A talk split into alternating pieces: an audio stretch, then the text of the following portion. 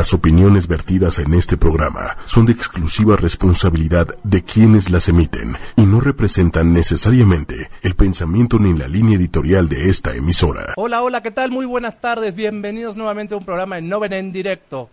Pues aquí estamos otro miércoles más con nuestro grupo de, de ardillitas completos. ¿Por qué ardillas? A ver, Porque son ardillas. Porque son ardillas. Sí, inteligentes. totalmente. Totalmente. Hola, ¿cómo están? Muy buenas Hola, noches. hola, buenas noches. Buenas noches, muy buenas noches, Liz. Hola. Pues yo aquí de vuelta. Me habían Sí, tenido- ya Ya, volvió te la otro que se fue de vacaciones, ¿no? Te de aventaste larga. Eso de que dicen que no, haya, vac- no hay vacaciones aquí, mentira. Porque primero acá, después de- después el siguiente, la siguiente semana tú. O sea, no, ya me suena aquí. Ya todo, te falta a ti hoy, ¿no? Ya ¿Ya la irte? próxima semana. Próxima semana. Y a ti, Liz, también. No, yo. Liz no descansa, Yo Liz no le gusta trabajar. Pues bueno, estamos empezando un nuevo programa. Eh, vamos a, a recordar que la temática del programa de hoy es diversidad y partidos políticos. Así es. O sea, Así que pues va a estar bastante interesante. El invitado que viene va a estar bastante filoso, yo sé lo que les digo. Y Ok. vamos a hablar un poquito de nuestros patrocinadores, ¿no? ¿Quién nos acompaña, Pony?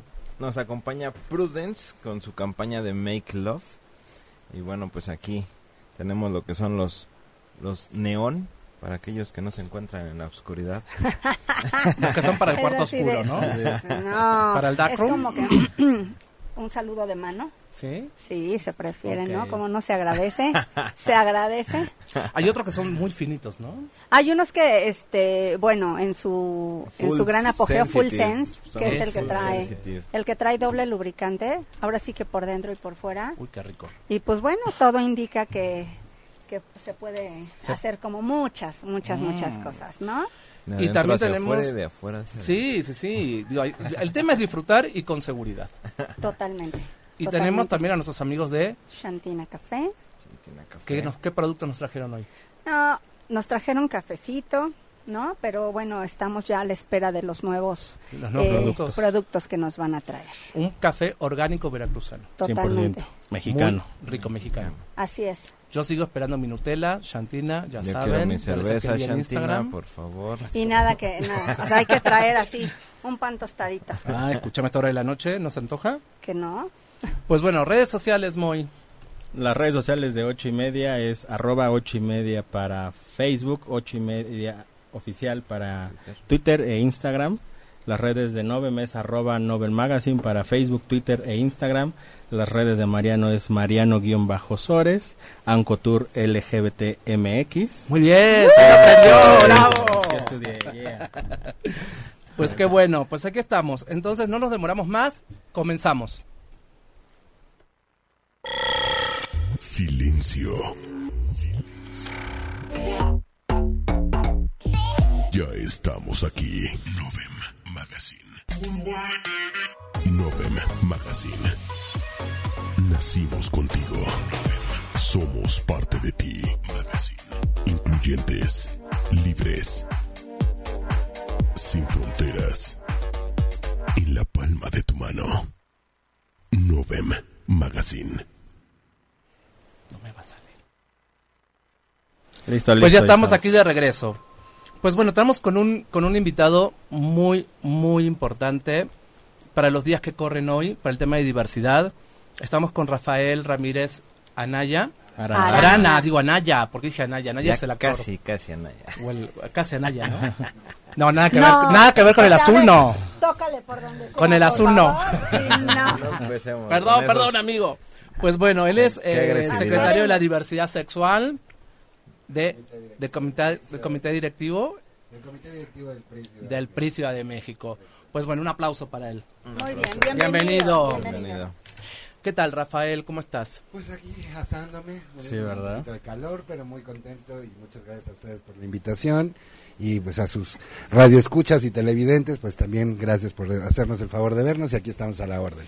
Pues bueno, yo lo invité a Rafael, me pareció un invitado interesante porque él está llevando dentro de uno de los partidos más importantes dentro de México, un partido político, el tema de diversidad sexual.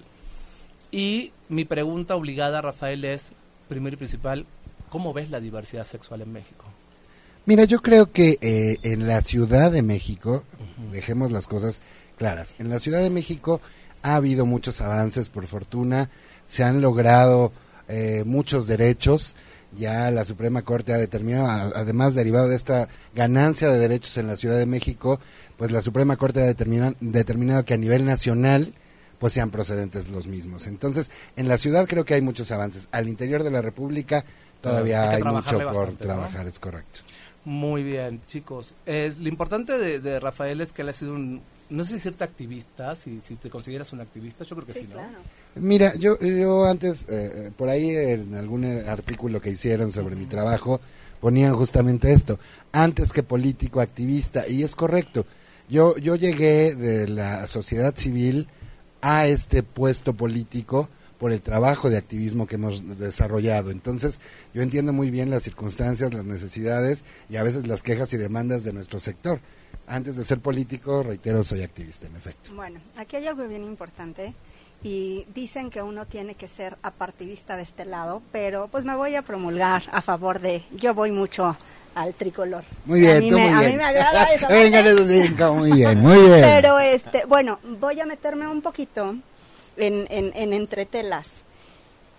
El, cuando a ti te ofertaron el cargo, tú vienes, como bien lo comentas, ¿no? Desde un punto acti- haciendo activismo, pero ¿por qué llegar justamente al PRI? ¿Por qué no al PAN? ¿Por qué no al PRD? ¿Por qué no a Morena? O sea, ¿fue una decisión como tal, una invitación directa o porque com- combinas mucho con la manera de pensar? Fíjate que es una pregunta que jamás en la vida me habían hecho y es una pregunta muy inteligente y creo que vale la pena contestarla porque aquí van, Ay, a, ya me corrieron, auditorio, me voy despidiendo. van, a, van a surgir muchas aclaraciones eh, de- sobre el particular. De entrada, eh, cuando dije que era activista es que lo soy.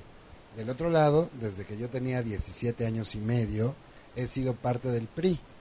Siempre he estado en el PRI, no creas que fue una cuestión de moda, de ocurrencia o alguna cuestión así. Y para la secretaría, para tener yo el cargo como secretario de diversidad, no me invitaron. Yo tuve que hacer activismo al interior del partido 25 años, Ándale. nada Ajá. más Nada y nada más. menos, para que se abriera esta secretaría. Tuve que luchar contra viento y marea, contra muchas circunstancias, contra muchas cosas, y claro, con la ayuda de también muchos aliados dentro del partido para poder aperturarla. Y fue así como se logró. A mí no me invitaron, no fue una invitación directa o como se dice en la política de dedazo y a ver, ven tú. No, no, no, no. Yo tuve que luchar para que se abriera este tema, ¿no? Y así lo logramos. Bien, se, se, se dice que cada uno de los partidos, yo tengo entendido, lucha por justamente tener esa sección o esa secretaría, por llamarlo así. Esa cartera. Tú que estás dentro de este tema, yo he visto pues mucho activismo por parte de Morena, otro de, lo- de los partidos, no tanto por el PAN, no tanto por por este, pues por algunos otros ahí que, que suman. Eh, tendrá que ver también que dentro de estos partidos como tal está integrada más gente de la comunidad. No, yo creo que más bien es que se hace más publicidad, no difusión, publicidad sobre el tema. Porque te puedo comentar, eh, esto tampoco lo sabe mucha gente, y, mucha gente se asombró cuando el entonces presidente Enrique Peña Nieto eh, pues trató de apoyar los matrimonios igualitarios. Pues mucha gente no supo que yo me reuní con él eh, pues tiempo atrás y le expuse toda la necesidad de la diversidad y él desde ese momento se comprometió con un servidor y dijo le vamos a entrar al tema. Entonces, muchos eh, partidos que llevan eh, o dicen que abanderan estos temas y estas causas, publicitan realmente el tema, lo usan como estandarte y en la realidad a veces tampoco se hace mucho de fondo, que sí de forma. Sí, claro. Entonces, digo, lo estamos viendo con, con el actual presidente López Obrador, que quiere someter a consulta los derechos, cuando la Suprema Corte de Justicia ya determinó que son procedentes, y los derechos pues no van a estar sometidos a consulta, se ejercen y se Y se acabó. acabó. Entonces, sí, más bien ellos publicitan la banderita de la diversidad, pero de fondo a veces no hay tanto. ¿no? Lo que nos pasa mucho, ¿no? Claro. Cuando vamos y aperturamos mercado o queremos como entrar con ciertas pautas, nos dicen, pues resulta que sí soy inclusivo, que Pero sí no voy, puedo. pero no Exacto. puedo, pero no debo, pero no. Pero de forma, no de fondo. O sea, ahora sí vamos a hacerle como el meme del pollito aquí. O sea, Se se, dijo tuvo, se dijo se, tenía que decir y se dijo. No, Pues mira, no es, es interesante. Yo lo conozco hace muchos años. He seguido. Yo soy. No, no puedo decir que tengo un partido o una bandera pintada en mí. Primero porque soy extranjero, por ende la constitución me prohíbe Te tener. aplican el 33. me aplican el 33 constitucional. Pero he tenido muy buena relación con mucha gente de diferentes partidos políticos relacionadas a secretarías de diversidad. Y mi pregunta es, ¿hay una agenda en común en diversidad dentro de las secretarías o cada secretaría maneja una agenda particular? Es que fíjate que este es otro tema. Es que, no, hombre, está, está interesantísimo todo lo que me están preguntando y muy inteligentes sus preguntas y se los agradezco. Cada, cada partido tiene su agenda muy particular de acuerdo a sus necesidades o sus intereses. Yo te puedo contar, y esto va a ser escandalosísimo, no lo he dicho en ningún otro lado. En la Bueno. actualidad, ah, eh, digo, así como tengo muchos aliados, tengo muchos detractores. Claro. Eso es lógico. Incluso mucha gente que ha colaborado conmigo se hacía pasar como gente que estaba de mi lado y, y he descubierto que en realidad no. Y luego, ajá. Doble fondo. Y, y hace como un par de semanas, dos, tres semanas, quisieron hacer una reunión con un líder de- del partido ahí en la Ciudad de México, no en el Nacional, en la Ciudad de México. Y llegué yo de sorpresa a la reunión y yo sorpresa, me encontré gente de Morena, que voy a omitir sus nombres, pero que conocemos muchos, y hasta fotos me tomé con ellos en ese momento, porque estaban ahí haciéndose pasar como de la sociedad civil para apoyar a este chico que ahora pretende quedarse con la secretaría sin que le haya costado trabajo, el trabajo que a mí sí me costó. Entonces, sí, sí, depende de los intereses más bien de cada partido y las estrategias, que a veces son de codazos y pisotones, y en el caso del PRI, pues nosotros estamos trabajando desde la línea de los derechos humanos. A mí no me han tirado línea en el partido, eso es importante decirlo para decir, puedes hablar de tal tema, no puedes hablar o manéjate. No, no, no. Ha sido un tema abierto, respetado y tan claro como lo que es la diversidad sexual y me permiten hablar y abanderar la causa de manera real. Inclusive, pueden acordarse que en las eh, elecciones que acaban de ocurrir, por ahí había un candidato periodista que estaba en contra del tema y yo pues estuve en contra del candidato. Claro. Es algo histórico, fue algo histórico y sin precedentes dentro de un partido político, pero no fue algo personal hacia el candidato, sino su postura no iba de acuerdo A lo que yo represento dentro del partido, a la- a- al sector que estoy representando. Fue una congruencia en, Es en correcto. tu forma de, de ver y en tu forma de llevar esta secretaría, de decir esta persona dijo algo que no debía decir en un acto, en un mitin público, me acuerdo, y, y obviamente pues eso tiene consecuencias, ¿no? Digo, entonces... Y era mi obligación. y era tu obligación como Soy secretario. activista antes que político y entonces si yo estoy representando las causas que conozco, pues no me quedaba de otra más que al final del día pues defender estos derechos. ¿no? Ahora, ¿por qué no trabajan todas las secretarías? Todo? Al final es un es un por un bien, es por una comunidad. ¿Por qué cada quien tiene que trabajar por su lado, por su espacio? ¿Por Es qué que- no trabajar en sí para una sola comunidad y por la comunidad? Te Es- lo detengo. Es para que no es que tengamos, gracias, Sí. tengo la experiencia. tengo la Ah, ok, ok. Gracias. No, no es que tengamos que trabajar cada quien por nuestro lado. Lo que pasa es que a veces también los temas o las temáticas que abordamos en cada instituto político o las causas no van encaminadas hacia la misma meta, la misma vertiente o la misma visión. Entonces, al final del día, pues hay, hay cuestiones que son imposibles de, de trabajar en conjunto, que sí hemos hecho trabajo en conjunto en algún momento, cuando son temas que sí son de interés general, en el tema de la diversidad nos hemos unido, por supuesto, ¿no? Y al final del día lo hemos hecho justo como la ley de sociedades de convivencia en su momento, el derecho al matrimonio igualitario, etcétera. Nos hemos reunido los activistas y los políticos de diferentes corrientes, ideologías y de la sociedad civil para hacer esta chamba. Entonces sí, claro que en ocasiones sí nos reunimos para hacer Pero no el- no es como del día a día, ¿no? Sino Pero es como no- cuando hay algo más importante. No puede ser eh, posible esa alianza total y diaria, porque vuelvo a repetir, pues a lo mejor la estrategia que tenga el PRI no es la estrategia que busque tal o cual partido más. Entonces, al final no podemos estar en ese tenor porque cada uno busca su perspectiva y su perfil de trabajo. ¿no? Pero sí puede haber puntos en común en los cuales concuerden y trabajen sobre determinados puntos. Y hablando de eso, ahorita, el, bueno, por parte de nuestro tricolor, ¿en qué, ver- Eso de a qué nuestro vertiente tricolor, va? qué bonito, qué ¿A qué bonito. vertiente va? ¿Qué, qué camino tiene que no, que no concuerda con algunos otros? Que... Pues no, fíjate que el, el PRI poco a poco se ha ido abriendo al tema. Yo les decía en broma en algún momento que eh, al principio yo creo que les daba miedo aceptar la defensa de estos derechos porque pensaban que íbamos a llegar en tacones y, con las Bien plumas. Y, ajá, no, y que además iba a estar el estrobo en la oficina y que íbamos a tener ahí a los gogos las 24 horas del día, ¿no? Y se han dado cuenta que no, que llegamos como cualquier persona a trabajar de manera seria, formal y además responsable y estamos cumpliendo con el trabajo que nos obliga el, el partido, nos genera el partido y además nos obliga a este sector para cumplirles a ellos. Entonces, más bien eh, yo creo que ahorita ya no hay temas eh, vetados ni temas velados en el PRI.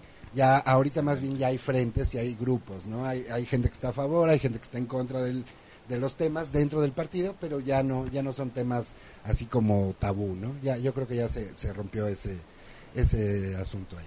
Y el pero digamos que debe de existir ahorita dentro de tu agenda un particular inmediato. Sí, por ¿Nos puedes compartir? Mira, mi preocupación ahorita es que esta secretaría en el PRI nada más es local, es en la Ciudad de mm. México. Entonces, pues sí, uh, yo a veces tengo que hacer ese, ese trabajo, esa responsabilidad a nivel nacional cuando nos llegan asuntos a nivel eh, nacional. Entonces ahorita eh, mi meta, eh, es parte de la agenda también, es que logremos aperturar ya la Secretaría Nacional después de cinco años de esta Secretaría, de la creación de esta Secretaría y de haber demostrado que hemos hecho un trabajo digno, probo y honorable, pues entonces ahora vámonos a lo nacional para poder atender esta misma causa y estas mismas necesidades, pero en toda en toda la República Mexicana, ¿no? Entonces, esa es la meta. frenos en ciertos estados? sí, claro. Claro, y, además te vuelvo a repetir, tenemos aliados y tenemos opositores, ¿eh? Eh, Al final del día, pues si me quedo sentado esperando a que nos den chance, pues si me tardé. Pero mira, como les digo. Ahora sí que más vale pedir perdón que permiso. Correcto, y como les digo en broma, si ya me tardé 25 años en abrir esta secretaría, gracias a Mauricio López, que en ese momento era el presidente del PRI en la Ciudad de México y al doctor César Camacho, que era el presidente nacional, pues me puede esperar otros 25 años, ¿eh? pero desde que abrimos la nacional, abrimos para que este sector tenga injerencia dentro de nuestro instituto político, porque hay mucha gente de la diversidad que también es priista, por supuesto, a nivel nacional. Ahora que están viviendo el PRI una reestructuración bastante fuerte, digo, después de las últimas elecciones que pasaron, vinieron elecciones internas en el PRI, eligieron nuevo presidente, si yo mal no me equivoco, ¿no? del PRI nacional.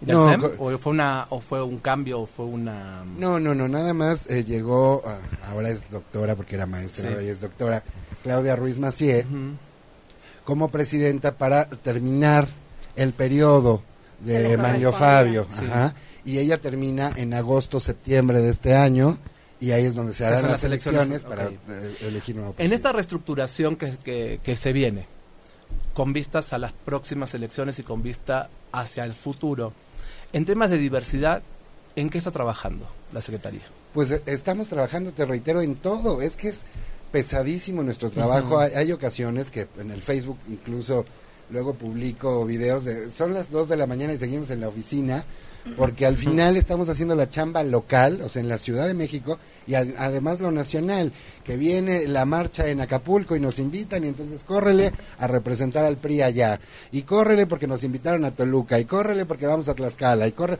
Entonces tenemos un, abanico de, de trabajo, de actividades, o sea, no paramos, es incesante porque es una responsabilidad muy, muy fuerte y muy grande mientras no haya una Secretaría Nacional de Diversidad al interior del PRI. Entonces es mucho trabajo lo que estamos haciendo. Ahora, como bien lo dices, tienes muchas imágenes de todo tipo.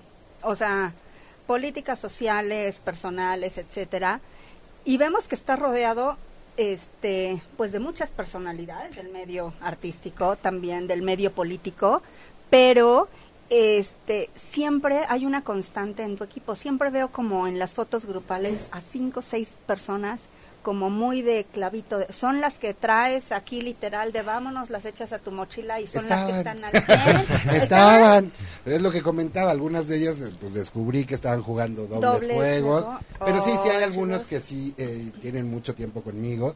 Inclusive antes de ser secretario colaboraban conmigo desde la universidad, desde la época de la universidad cuando yo tenía tres años, porque ahora tengo 25, no, ya tengo 43 años, pero desde la época universitaria eh, colaboraban conmigo y lo siguen haciendo, son mis caballitos de batalla, mis aliados, mis amigos y los que están ahí siempre de, filo, eh, chambeando conmigo. En efecto. Oye, hay un punto en particular que se manejó en un periódico local hace tiempo, en el cual decían que parte de tu estructura y de ir subiendo como la espuma se debía a mucho abanderamiento de ciertas personalidades, no tanto en la política, sino más bien en la cuestión personal de que te empujaban porque a lo mejor pasaban algo de lana del medio artístico para acá. Yo digo, bueno, si es así, pues preséntanos porque nosotros necesitamos.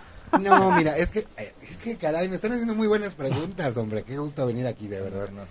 Te voy a contar, lo que sucede es que yo, antes de, estar eh, como secretario y en el PRI, de manera formal, creé una, una asociación civil que se llama AGIS.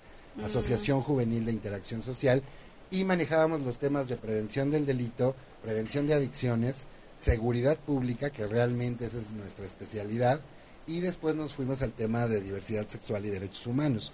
Y en el camino, obviamente, he ido conociendo un sinfín de personajes políticos, artísticos, del medio de, de los medios de comunicación, etcétera. Entonces, se han vuelto algunos aliados, algunos muy buenos amigos de muchos años eh, y muy queridos por un servidor, pero no es cierto, ojalá dieran lana, ojalá me apadrinaran, ojalá, no, no, no, lo que pasa es que siempre he tenido además que ver en los medios, en algún momento estuve colaborando con Lolita de la Vega en el programa Frente a Frente, eh, en algún eh, momento estuve como articulista invitado en Milenio con Carlos Marín, eh, he estado en ABC Radio en un programa que se llamaba Tiempo Democrático por siete años ininterrumpidos. Entonces, eh, eh, esto te va permitiendo abrir... Ciertas alianzas. Exacto, abrir las amistades, al conocer gente, etcétera, que sí son buenos aliados, algunos otros no tanto directamente del tema, pero buenos amigos míos.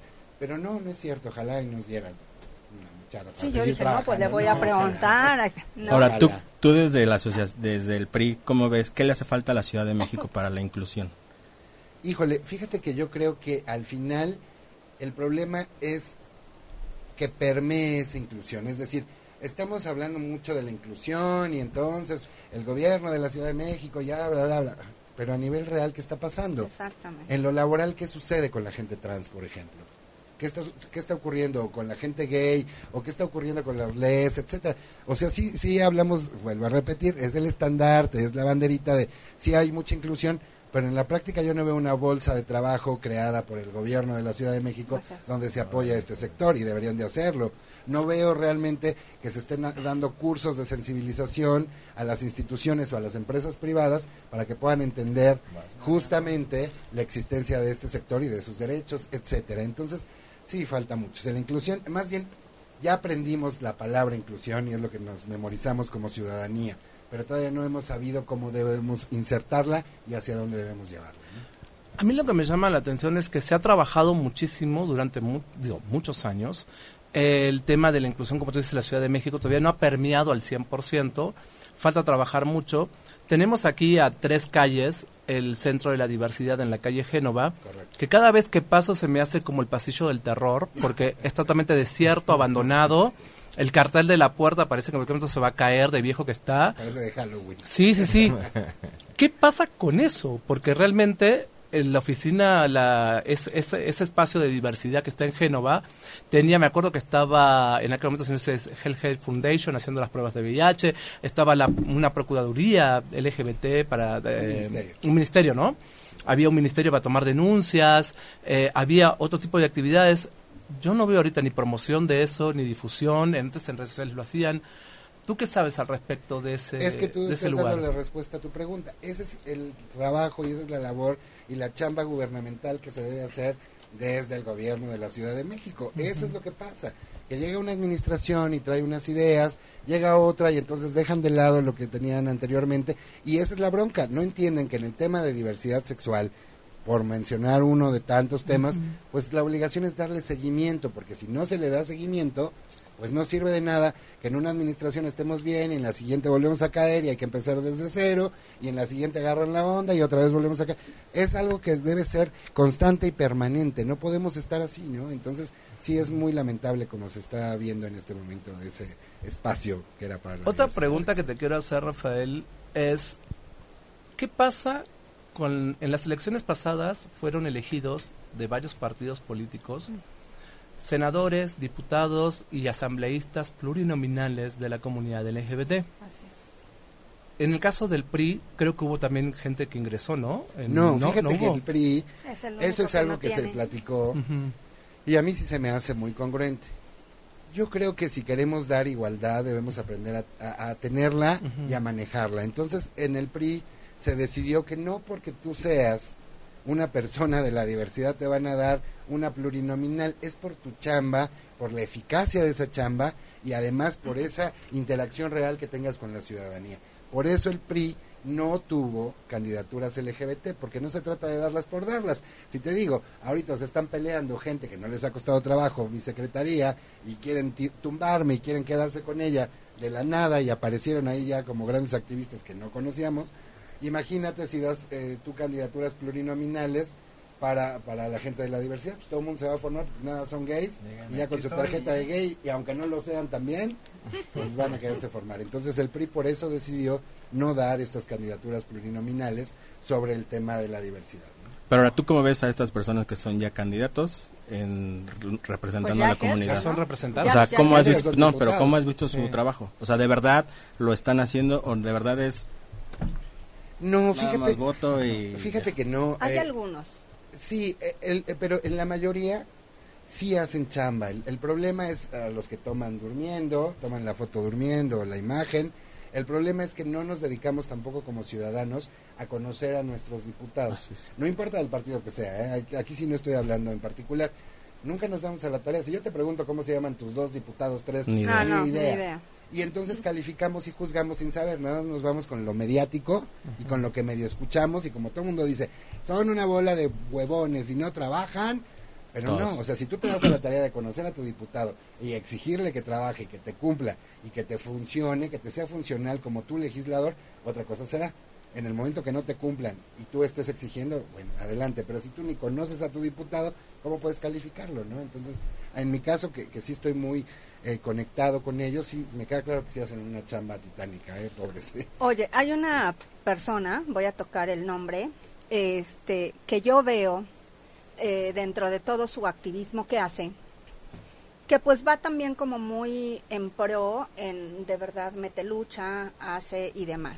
Temístocles, ¿qué tanto llevas tú como esa batuta con él? Se dice que existe como una buena congruencia entre ustedes dos, una Mm, muy buena armonía. Es que fíjate que eh, yo creo que mi carácter se presta para... Tengo un carácter fuerte, si soy muy picosón y, polémico a veces, pero no, yo, yo por lo general trato de sumar.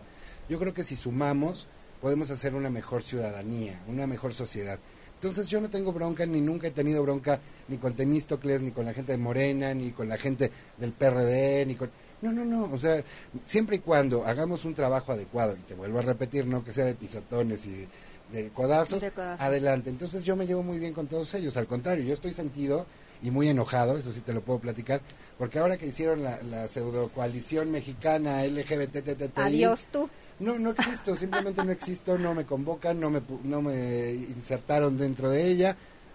Claro, caigo en lo mismo, son intereses, porque sabemos que detrás de esto, sutilmente, pues hay algún partido político por ahí que es el que está operando este tema. Entonces yo no existo, parece que mi trayectoria y mi trabajo no cuentan, y entonces yo en la coalición no, no, no aparezco, ¿no?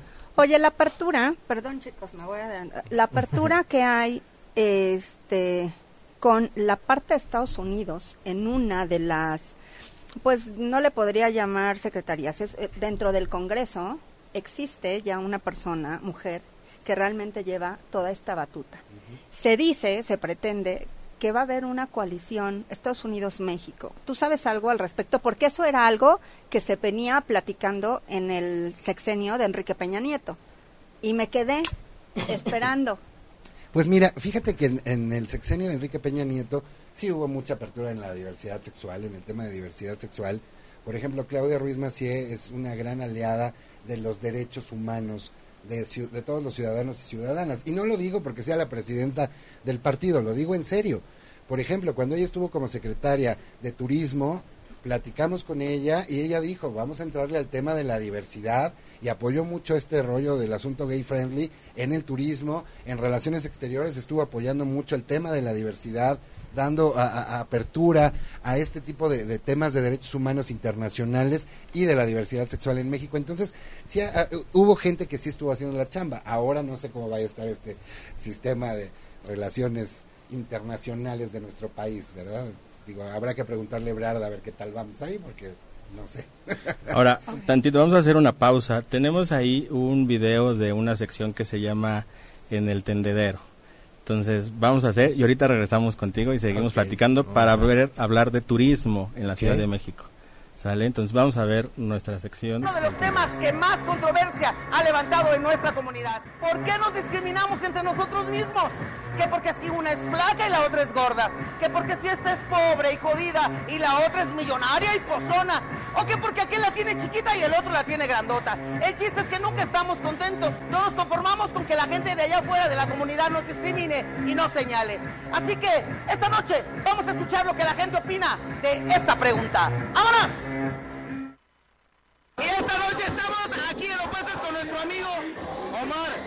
Omar, ¿por qué crees tú que dentro de la misma comunidad haya discriminación? Porque desgraciadamente no todos pensamos igual.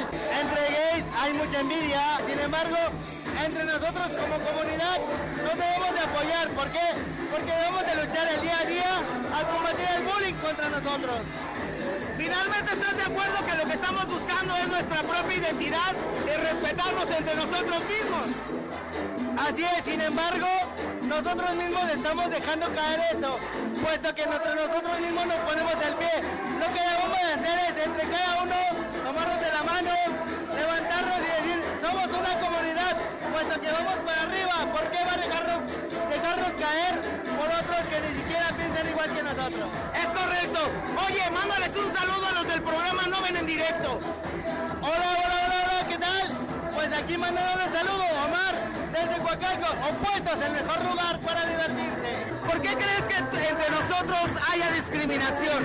Entre nosotros mismos es algo muy eh, muy difícil explicarlo, ¿no? Porque yo creo que más que nada de que debemos de entendernos nosotros mismos y tenemos que apoyarnos como comunidad. Y digo, finalmente lo más importante es aceptarnos entre nosotros. siempre es indispensable. Somos una comunidad y nosotros mismos nos tenemos que apoyar porque si nosotros mismos nos, nos, destruimos, pues imagínate, somos una comunidad que estamos luchando contra otra comunidad y, y si nos destruimos nosotros mismos, ¿a dónde vamos a parar, no? Pregunta, ¿por qué crees tú que dentro de la comunidad haya discriminación? O sea, que entre nosotros mismos nos estemos boicoteando. Yo creo que es por la misma sociedad, porque todavía hay muchos tabús y nosotros mismos no nos, no nos este, aceptamos, pero más que nada pues es la crítica que todavía hay entre nosotros mismos, ¿no? No nada más entre la comunidad gay. Venimos, por ejemplo, nosotros los bugas aquí también, es mucha discriminación, aunque nosotros los aceptamos, queremos convivir con ustedes, pues a veces nos hacen como que a un lado. ¿A ti no te gusta el tallón de peluca? O sea, no eres lesbi. No, no soy lesbi. ¿Te gusta? ¿Te gusta lo mismo que a mí? Sí, me encanta la Tony es la imagen de opuestos de este, este año, el ganador de este año. Oye, Tony, la pregunta es muy clara. ¿Por qué crees tú que haya discriminación dentro de la misma comunidad? O sea, que entre nosotros mismos nos estemos dando en la madre. Porque, no sé, alguien trae la misma ropa que nosotros, alguien nos posa algo que nosotros no tenemos y que quisiéramos tener. Yo siento que entre nosotros, por este mismo pedo, hay discriminación entre nosotros. Finalmente, por eso somos una diversidad, porque somos variados. ¿Estás de acuerdo? Pues sí, somos variados, pero entre cosas somos como que iguales y como que no nos gusta que entre nosotros seamos iguales y por eso hay discriminación entre nosotros. ¿Por qué crees tú que dentro de la comunidad haya eso del perreo y de la bofada? O sea, la discriminación entre nosotros mismos. Pues porque si no eres perra no eres nadie. Pero pues está súper padre fumar de vez en cuando a una que nada que ver. Se sienten mucho cuando no son nada. ¿Alguna vez has fumado a alguien? Sí. O sea, eres perruchis. Poquito nada más. ok, mándales un saludo a nuestros amigos del programa No Ven en Directo. Muchos saludos, que Dios bendiga y vengan al mejor antro. Y vean el programa. Pues bueno, es así como escuchamos las opiniones de nuestra gente. La verdad, lo que tenemos que hacer es aceptarnos tal y como somos y no discriminarnos. Al contrario, es sumar, no restar. Yo soy Emiliano y esto fue el Tendedero por No Ven en Directo. No se lo pierdan todos los miércoles en punto de las 8 de la noche por 8 y media, Facebook, YouTube y Twitter. No se lo pierdan, acá nos esperamos.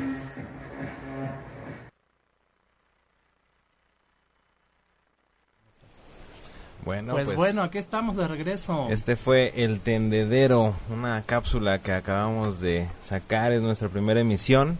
Y pues en verdad nos gustaría recibir opiniones, qué esperan de esta cápsula, le cambiarían algo. Eh, Nos gusta, no nos no gusta. nos gusta, qué temas te gustaría tratar dentro, de- dentro del tendedero, si es que les agrada la cápsula. Y si no, pues adelante, con toda sinceridad pueden decirnos qué es lo que puede suceder con ella. O si quieren otro tipo de cápsulas. Perfecto, pues los Y bueno, Pues por lo que vi, a mí me gustó. Yo voy a decir, no voy a decir lo mismo que dijo Emiliano, no voy a, no voy a hablar argentino porque no me sale, yo no voy a hablar como habla él porque tampoco me sale, Emiliano. Pero estuvo Ay, padre. Emiliano. Ay, Emiliano. no, estuvo bien padre. Me, me pareció interesante el tema, el tema de, de la discriminación Entre la comunidad. entre la comunidad LGBT. No, Rafa, que eso pasa muy seguido. Digo, nosotros peleamos por derechos, queremos la igualdad, queremos que nos respeten, queremos, pero dentro de la misma comunidad somos más perras que las perras que están afuera. Entonces nos vivimos peleando entre nosotros mismos. Entonces digo, está bueno que la gente opine, que la gente se exprese y que ustedes nos digan si les gusta esta cápsula, qué podemos hacer, qué otros temas les gustaría tocar, que si quieren qué tipo de, de cápsulas o qué tipo de, de entrevistas también es interesante, ¿no? Que, Claro. qué invitados quieren que vengan aquí al programa. Pero bueno, Sí, recuerden que el programa está hecho para ustedes. Así que a mí sí me gustaría, antes de que des los, Sí. van a dar anuncios, saludos. Sí, y demás. Ah, bueno, sí. entonces arránquense con eso. Y dejo aquí en stand-by a mi Bueno, pregunta. por acá tenemos a Gabriela que nos está viendo, a Cintia Sandoval que siempre nos ve, a Sebe Vázquez, dice saludos Emiliano, a Ricardo Bautista, jajaja. ¿Tú, Mariano? Pues bueno, yo tengo a Eric Martínez, a Eric González, tenemos a nuestro amigo Manuel Alfredo Oropesa. Saludos. Saludos a, a- a nuestro Oropesa, querido. Eh, también nos están hablando de diferentes estados, dando saludos. Y, y lo interesante de esto es que la gente sí está interesada en lo, que- lo que estás contando, ¿no? De cómo, de cómo llegaste, cómo construiste esta secretaría, lo que te ha costado 25 años. O sea, un cuarto de siglo. Mi edad, yo tenía como un año cuando inicié. Entonces, pues, pues sí. O sea, eres un jefe en pañales, Nació- literal. Nació Chavito. activista y así se va a ir. exacto, exacto, exacto. Qué bárbaro. Pues bueno. Porque seguimos- yo te voy a hacer la misma pregunta que fue en las encuestas. ¿Por qué crees que existe esa discriminación dentro de la misma comunidad? ¿Sabes qué? Que yo no considero que sea discriminación, yo creo que es carnicería humana Ah, lo que tenemos. perfecto. Bueno, Porque e- esa es parte de la incongruencia humana, es una realidad. O sea, yo a ti sí te puedo decir jotita porque soy gay. Entonces esa cultura se va eh, generando y entonces yo sí puedo o me siento con la calidad humana o la capacidad de insultarte en este juego y que se vuelve bullying o que se vuelve discriminatorio y, y eh, porque yo como también soy gay entonces yo te puedo ofender porque somos gays. Sí, se, se repitió acá, se escuchó. Pero este, sí, yo creo que es eso. E- e- Esa es eh, parte de nuestra educación, desgraciadamente, y ojalá la podamos ir cambiando. Entonces, yo me creo con, te digo, con esa capacidad o ese derecho de insultarte porque soy parte del sector, entonces no pasa nada. Pero si afuera te insultan, entonces sí vamos a pelear tú y yo, mana, juntas, Sí, porque es nos que están ese- ofendiendo. Es que esa es la parte. Pero es una incongruencia, ¿no? Es una falta de Sí, no debería, del no día, debería sí. ser, ¿no? Debe de existir la misma sensibilidad y, Y la misma de congruencia, ¿no? Sí, claro. Pero bueno. ahora, en el tema de, de turismo, ¿qué le hace falta también a la Ciudad de México del, para que el turismo venga? O sea, tú quieres que vaya duro y a la cabeza. Por favor. Pues, Bueno, al final porque vivimos en la Ciudad de México, ¿no? Exacto. Entonces, Pues yo creo que realmente aplicar, caigo en lo mismo, es, es aplicar este rollo de ser gay friendly. ¿Qué es ser gay friendly? O sea, no nada más vamos a tener un decálogo colgado que se hizo en una administración pasada y ahí se quedó y debe estar empolvado porque no lo he visto yo en la práctica. O sea, yo no veo que, que pongan ahí eh, eh, no sé, espacios públicos donde la gente de la diversidad puede ir a preguntar sobre qué hay o qué opciones turísticas tienes para la gente de la diversidad. Yo no veo que haya policías que tengan aquí alguna cuestión Distintivo. distintiva para que te digan, soy gente que puedo atender a la gente de la diversidad. O sea, yo no veo stands por la ciudad que te digan, estos son los antros que valen la pena, estos son los lugares seguros, aquí puedes estar, etcétera. O sea, no veo nada. ¿Qué es ser gay friendly? Nada más decirlo, es lo que te digo, ya nos memorizamos el tema de la no discriminación, pero en la praxis no veo muchas cosas reales que haya. Digo, y a lo mejor estoy en desconocimiento y si lo hay, pero pues yo ando por toda la ciudad y nunca lo he visto, no sé si ustedes sí. De hecho, te vamos a decir que nosotros estamos trabajando en algo que es eso, o sea, tener un, felicidades. vamos a tener nuestra aplicación, una app donde vamos a tener muchos temas para la comunidad, pero en específico vamos a realizar nuestra propia guía turística de la ciudad. Pero ves, eso es lo lamentable. ¿Por qué nosotros desde la trinchera de la sociedad civil o empresarial, de empresas privadas, tenemos que hacerlo? ¿Dónde está el gobierno que es el que sale a los medios a decir, somos una ciudad gay friendly, tenemos el decálogo y entonces, ajá, ¿y ellos en qué nos están apoyando? ¿Qué, qué es lo que están haciendo de manera participativa y proactiva en beneficio de este, de este sector turístico, no? Bueno, ahora en el tianguis turístico hubo... Me voy a morder la lengua, me parece. Sí, sí, sí. no, Sí, eh, eh. híjole, me tocaste un tema ahí terrible. Mira, yo vengo participando en turismo, ya lo comenté en otro programa, desde el año 2007, que creamos la primera agencia de viajes LGBT. Y con Ciudad de México trabajamos desde el año 2009-2010. Eh, hicimos el Pink Corner en la Ciudad de México en Fita. Y hemos tenido un acercamiento muy bueno con Sector DF en aquel momento, cuando estaba Alejandro Rojas Durán Exacto. como Díaz secretario de Durán. Turismo, Díaz Durán, Díaz como secretario de Turismo. Con él hicimos un video de promoción turística, se abrieron las puertas. eh, después participé en Tianguis Turístico desde el año 2013 en Puebla, fue mi primer Tianguis, ya lo había comentado, hasta la fecha del día de hoy. Eh, yo no puedo decir que la Ciudad de México me ha cerrado las puertas. ¿Hubo algún secretario de turismo que sí? Sí. Voy a decir que sí, que fue el secretario de turismo anterior a este, que se portó bastante mal eh, con respecto a la diversidad, el tema en tianguis turístico. Eh, y eh, a Carlos McKinley, que ya estuvo aquí como invitado con nosotros, que es el secretario de Turismo de la Ciudad de México, lo conozco de un proceso anterior como secretario de Turismo también de la Ciudad de México. Y él sí tiene una visión bastante incluyente y bastante progresista, digamos, en ese punto de vista. Eh, ¿Se están haciendo cosas? Sí, se están haciendo cosas. En Tianguis Turístico, bueno, mi punto de vista de Tianguis Turístico es, fue un Tianguis Turístico modesto, es verdad, fue muy modesto. Eh, la cantidad de compradores internacionales que llegaron, digo, fueron pocos para mi parecer. El tema de citas de negocios, que dicen que hubo 47 mil citas de negocios, pudo haber habido 47 mil citas de negocios, pero yo te puedo decir que las citas de negocios que yo tuve, el 50% vino, el otro 50% no se presentó nunca en, las citas de negocio. La afluencia de gente en los pasillos de tianguis turísticos, sí hubo afluencia de gente, pero no era la misma cantidad en otros tianguis anteriores.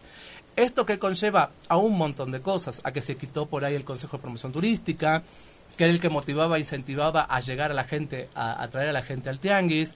Obviamente sí, yo entiendo que hay políticas de austeridad, que hay políticas de eh, vamos a reducir gastos, vamos a reducir costos.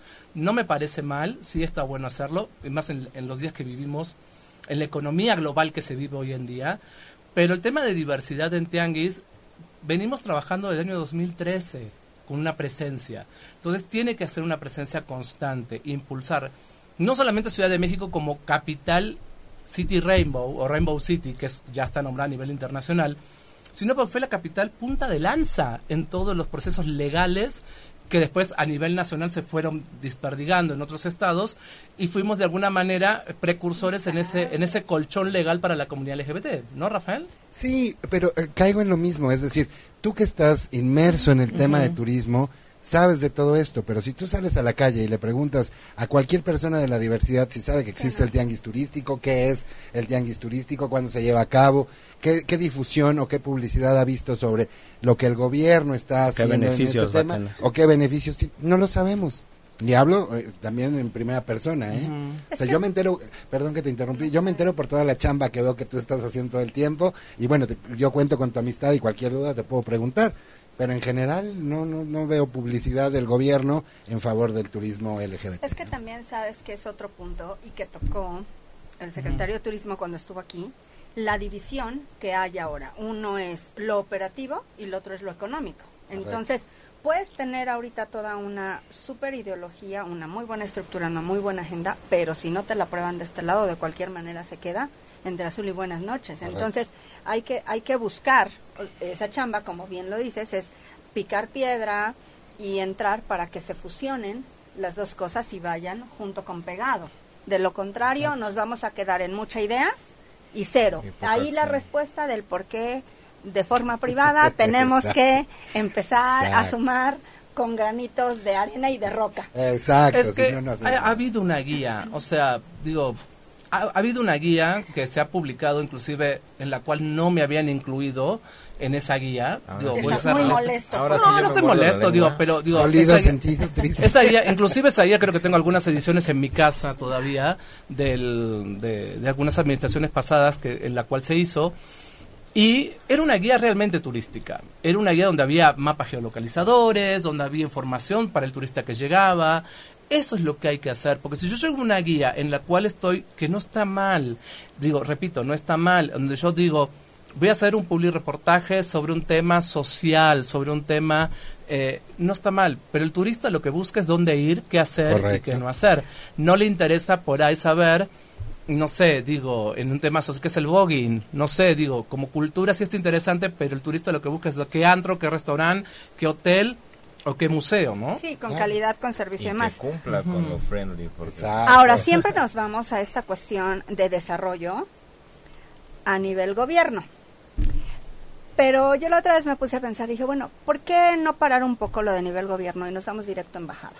Sería como más sencillo, ¿no? O sea, Sí, o sea, ir, directamente a embajada, que el extranjero como tal pueda asistir directamente. Pero ¿qué haces con el turismo nacional? Vamos a hacer una embajada para el turismo no, no, nacional. No. O sea, finalmente no, no lo puedes hacer así, pero de alguna otra manera podemos invitar, o sea, como ir de lo general a lo particular, lamentablemente si no podemos de lo particular a lo general. Correcto. Pero algo finalmente no, y tu, idea es buena, tu idea es buena, pero yo a eso voy que se abra un espacio en cada delegación del tema turístico LGBT o del tema turístico en lo general y haya un apartado LGBT para que la gente pueda llegar y, no tienes bronca. porque y no, te genera gran gasto mil lugares este el oriente en mil lugares no o sea el centro no se diga. Claro y, y no te no te generaría un gran gasto y además, qué mejor publicidad que de boca en boca. Oye, vas a, tal espacio en la delegación tal y ahí te van a dar toda la información. Mira, yo soy de la idea, Rafael y chicos, de que hay que trabajar con congruencia. Correcto. Eh, si yo firmo en Berlín un convenio con asociaciones internacionales como es la IGLTA, que es la International Guest Lesbian Travel Association, y firmo otro convenio con Queens, que es otro internacional tema de turismo, enfocado para la atracción del turista LGBT hacia México principalmente. Porque no llevo turoperadores LGBT que proveen el producto para mostrarlo en esas ferias. Punto número uno. Y punto número dos, yo no sé si eh, en estos días se está celebrando en Nueva York la asamblea de, creo que es una asamblea o es un congreso de la IGLTA internacional. Yo no sé si, como el gobierno firmó un convenio con ellos, ¿habrá algún representante de gobierno en ese congreso o en esa asamblea sentados representando a México? Correcto. Porque México ya es parte de la IGLT a nivel federal. Claro. Entonces, sería bueno saber si alguien, yo estoy buscando en, internet, en, fe, en Google, viendo a ver si había alguna participación de gobierno. No vi, sé que hay mucha gente, perdón, muchos tour operadores que están yendo o muchas agencias que o empresarios LGBT de México van a ese a ese a ese congreso en Nueva York pero representación de gobierno no sé si esté claro. Eh, por ahí la embajada puede ser que haya ido alguien de la embajada representando a México no ya que México firmó esa esa alianza son pequeñas cosas que dices, hay que trabajar con congruencia. La Ciudad de México es punta de lanza. Yo lo hablaba con Carlos McKinley y le decía, hay que armar un producto. La marcha del orgullo el 29 de junio, que es esta, esta marcha, siempre es un día. Y para el sector turístico necesitamos que sea por lo menos de cuatro a cinco días. previos a la marcha para la atracción del turismo, la derrama económica, que el comerciante, el restaurantero, el hotelero, la persona que vende chucherías en la calle pueda vivir de la derrama económica que genera este evento. Eh, siempre se le ha dado importancia al día de la marcha, obviamente, porque es el día más, más importante. ¿Tú cómo ves este tema de organización de marcha? ¿Tú crees que tendría que ser más extensivo y más incluyente todavía? Sí, yo creo que debe ser más incluyente. Saludos a Patria Jiménez, también mi amiga. Pero sí, yo creo que sí debe ser más, más incluyente, porque al final del día, pues somos muchos los sectores que conformamos este macrosector LGBT, como el tema del turismo. Entonces sí, yo creo que deberías, antes de, hacer ya una estructura de marcha con la gente que siempre está ahí, pues reunirte, no sé si tres, seis meses antes, con los demás sectores para ver qué opinan, qué propuestas traen, cómo podemos trabajar en conjunto y cómo podemos hacer esa chamba para que se revista la marcha y luzca también el trabajo que todo mundo estamos haciendo desde las diferentes trincheras y desde los diferentes sectores, ¿no? Es que hay muy buenos eventos. Yo estuve viendo ahorita parte del calendario que después te los voy a compartir. Viene un evento eh, que se llama Love for All.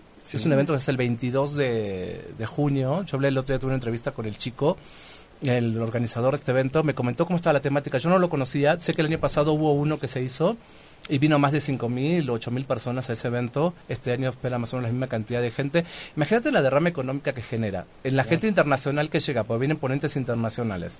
Viene gente de afuera o gente nacional a ese evento principalmente. Eh, en hotelería, pues es el 22 eh, estamos hablando siete días antes de la marcha. Es muy difícil que mucha gente se pueda quedar una semana en Ciudad de México, es ¿no? que hablo, ¿no? Entonces, si ajustamos fechas y nos sentamos a platicar todas las aristas LGBT previo a la marcha, pues a lo mejor podemos sincronizar mejor estas fechas. A lo mejor, eh, si, si, este evento se hace un día antes o dos, pues a lo mejor la gente puede hacer el esfuerzo para quedarse uno o dos días. Pero una semana, pues es impensable para algunos. Entonces, sí, sí, eso es lo que deberíamos de hacer. Yo creo que debe haber más inclusión, hablando de inclusión, dentro de la organización de la marcha. Que me disculpen las de atrás si mi trenza les molesta. ¿Vas a participar tú? sí, cada año, cada año estamos por ahí participando y, es muy padre, es una experiencia muy padre. Entonces, sí, creo que por ahí estaremos este año también. y vale aclarar también que organizar una marcha, ya lo hemos hablado con las chicas de organización de marchas una vez, no es fácil. O sea, porque estás manejando arriba de cuántas personas van a una marcha, más de 500 mil personas. Sí, pero también hay que ser congruentes. Es que para qué me vas a hablar, vamos bien. yo trato de, poner un manto de piedad y... Vamos en la parte bonita. No, pero también hay que ser congruentes. Sí, sí, lo que tú tienes que manejar es al comité organizador. Porque la, la gente que va a la marcha, la mayoría va de manera natural. Tú no convocas, o sea, yo no puedo decir, soy el organizador de la marcha y yo convoco 50 millones de personas. No es cierto. No es cierto. Ya es como de... Eh, ya, o sea, es que ya está acordado, ¿no? Fincado que... Mucha gente va para divertirse, mucha gente va para el tema político, mucha gente va para convivir, mucha gente va para divertirse, pero van. Y van de manera natural e instintiva y no les importa quién organiza y quién organiza y muchos van porque va a estar el concierto y va a estar tal artista y va a estar padre y las fotos entonces, esto es una cuestión natural para la gente de la diversidad. Entonces, no estás, ese es un mito que tenemos o en el imaginario manejamos, que nosotros movemos más. No, la gente va de manera natural. Organice quien organice, sea como sea, van. Y si hacen dos marchas, a lo mejor no van a las dos la misma cantidad de gente, pero también va gente a la segunda y lo hemos vivido. Sí, sí, sí. Entonces aquí lo que hay que es tener una buena organización, pero en la marcha y con los que organizan la marcha o los que están involucrados dentro de esta organización. ¿no? por acá estoy de chismoso y dicen, no es lo mismo coordinar que convocar. Correcto, correcto. ah, bueno, Manuelito nos dice.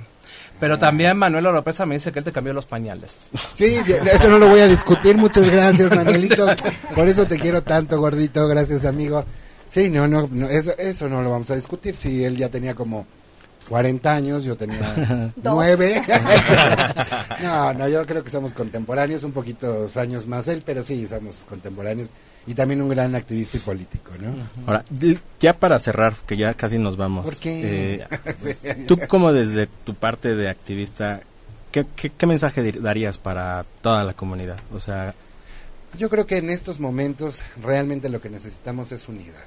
Esa es la palabra. Yo, yo me iría por el tema de unidad para seguir luchando por nuestros derechos, porque siento que también es, es que tenemos muchos temas y ya se les acabó el tiempo, pero Eh, yo creo que hemos bajado un poquito la guardia a los activistas y la gente que estamos siempre velando por estos derechos al ver que en la Ciudad de México ya hemos avanzado. Y, y, ves las noticias y ves que golpearon a una pareja de gays en tal estado o que asesinaron a un gay y no estamos haciendo como que nada, porque ya nos quedamos, te digo, con esa idea y ese referente de que ya avanzamos. Como en si los fuese lo suficiente, ¿no? Exacto. Y haces un stand-by. Yo creo y- que la palabra sería unidad y otra vez no, eh, irnos hacia adelante y no bajar la guardia, ¿no? Eso es lo importante. Es Bueno. que lo que, perdón Liz, es que lo que pasa es que también lo platicamos cuando vino Filipos. Así es. Eh, estamos a unos pasos del Estado de México y es un abismo, eso es tierra Claro. de nadie. Claro. Y eso que, digo, mucha gente viene del Estado de México a Ciudad de México a trabajar. Claro. Y no y, los, ¿y dónde están los activistas? Pues los activistas vienen a trabajar a la Ciudad de México, no se quedan a hacer activismo en el Estado, ¿no? Claro.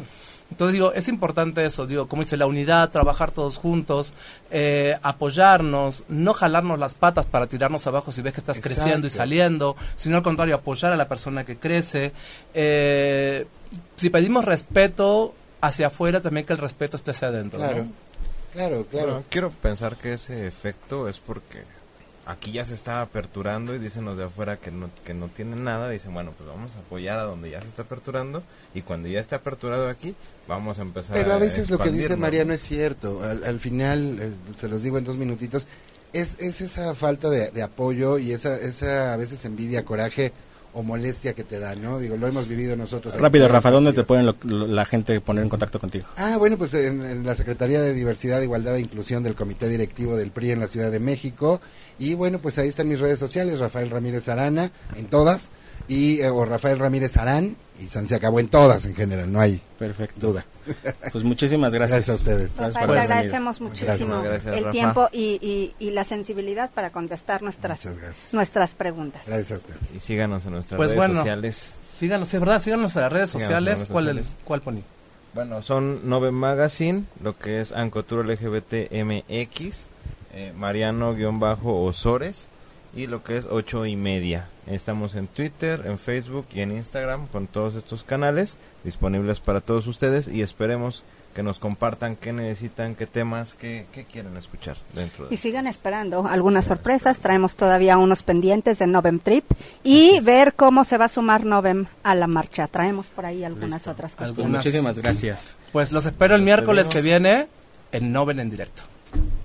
Si te perdiste de algo o quieres volver a escuchar todo el programa, está disponible con su blog en ochoymedia.com. Y encuentra todos nuestros podcasts de todos nuestros programas en iTunes y Tuning Radio. Todos los programas de ochoymedia.com en la palma de tu mano.